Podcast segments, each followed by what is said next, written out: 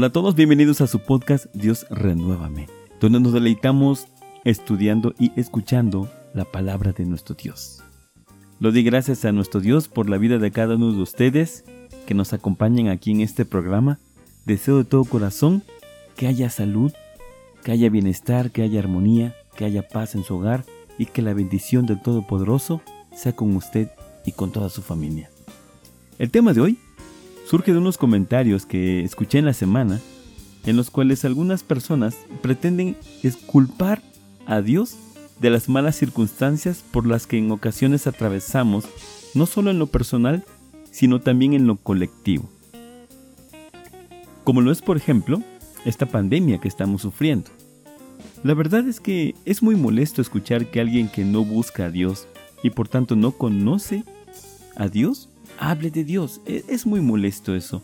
Los que hemos tenido la gran bendición de conocer y estudiar su palabra, hemos logrado descubrir sus maravillas, su propósito y sobre todo la instrucción necesaria para llevar una vida de paz. El presente estudio lleva como objetivo presentar una perspectiva diferente. Observaremos que la obediencia a Dios siempre nos llenará de grandes bendiciones.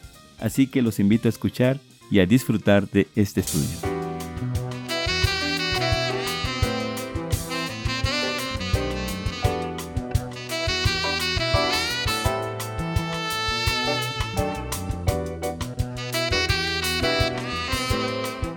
El versículo de referencia se encuentra en Oseas capítulo 8 versículo 7. Porque sembraron viento y torbellino segarán, no tendrán mies, ni su espiga hará harina, y si la hiciere, extraños la comerán. Amén. En el versículo de hoy vemos una expresión un tanto poética cuyo propósito nos conduce a entender la causa y el efecto de nuestras acciones y por consiguiente identificar nuestras responsabilidades. Por medio del profeta Oseas, Jehová le ha dicho a su pueblo Israel que han sembrado viento y cosecharán torbellino.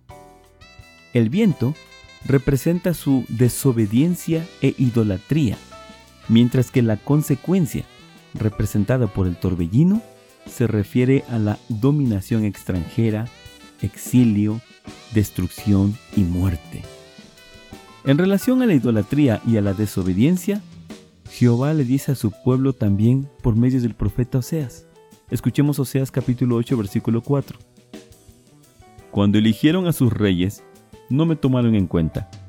Cuando nombraron a sus jefes, no me pidieron consejo. Ellos mismos se hicieron daño al fabricarse ídolos de oro y plata. En esencia, el pueblo de Israel estaba alejado de Dios. Estaba tomando sus propias decisiones sin consultar la sabiduría y dirección del Altísimo. De hecho, en Oseas capítulo 7, versículo 16, vemos que Dios les dice, aunque me llaman altísimo, ninguno me quiere enaltecer. Este es el origen de sus problemas.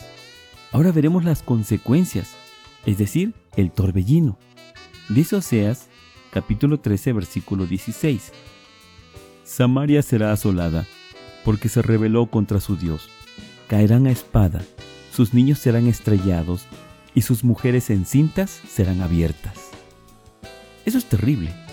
Ahora bien, hasta aquí hemos visto que el pueblo sufrió las consecuencias de su mal proceder. Desde esta perspectiva, la escritura nos ofrece una visión general tanto del problema en sí como de las causas que lo originaron.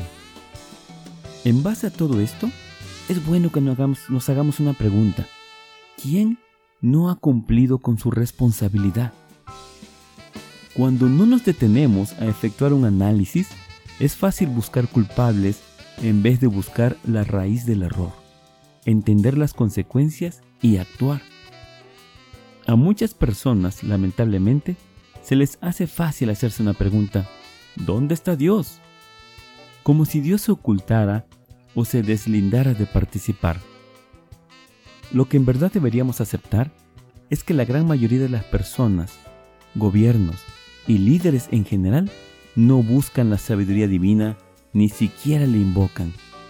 No tiene sentido culpar a nuestro Dios por ello, debemos aceptar que lo que sufrimos es consecuencia de nuestras decisiones.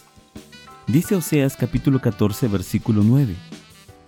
¿Quién es sabio para que entienda esto y prudente para que lo sepa? Porque los caminos de Jehová son rectos, y los justos andarán por ellos, mas los rebeldes caerán en ellos. Nuevamente encontramos en la escritura la relación causa-efecto. Y por ello deberíamos preguntarnos, ¿el mundo cómo es? ¿Es justo o es rebelde? Según la respuesta, será la consecuencia. Dice Gálatas capítulo 6 versículo 7. No se dejen engañar. Nadie puede burlarse de la justicia de Dios. Siempre se cosecha lo que se siembra. Amén. Lo que Dios nos ha recordado siempre es que permanecer en obediencia y fe nos dará acceso a su protección. El ser humano ya ha experimentado esto, pero lamentablemente lo olvidamos con mucha frecuencia. Muchos siglos atrás le ocurrió a Noé, quien se desgastó advirtiéndole al pueblo de esa época de las consecuencias fatales de su maldad. Nadie le quiso escuchar. Hebreos capítulo 11 versículo 7.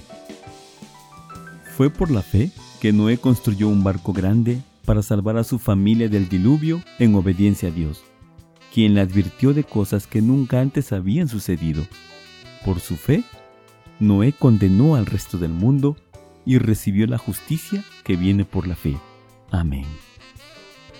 Cuando la escritura menciona que Noé por su fe condenó al mundo, no está refiriendo a Noé como culpable del diluvio destructor. Más bien, está haciendo énfasis en el poder salvador de permanecer en fe y obediencia, ya que esto marcó una gran diferencia entre los que fueron salvos y los que perecieron irremediablemente. Cambiando la perspectiva, es gracias a la fe de Noé que Dios no destruyó toda su creación. Así que algo le debemos a Noé y su familia. ¿No lo cree usted? Después de que Noé y su familia salieron del arca, Noé edificó un altar al Señor y ofreció holocausto de olor grato. Con este versículo vamos a cerrar. Y solamente quisiera hacer énfasis en esto. Lo que vamos a escuchar a continuación es una consecuencia favorable, una consecuencia positiva de la fe y la obediencia que mostró Noé. Y eso por supuesto nos vino a beneficiar a todos. Escuchemos Génesis capítulo 8 versículos 21 al 22. Al Señor le agradó el aroma del sacrificio y se dijo a sí mismo, Nunca más volveré a maldecir la tierra por causa de los seres humanos, aun cuando todo lo que ellos piensen o imaginen se inclina al mal desde su niñez. Nunca más volveré a destruir a todos los seres vivos Mientras la tierra permanezca, habrá cultivos y cosechas, frío y calor, verano e invierno, día y noche. Amén.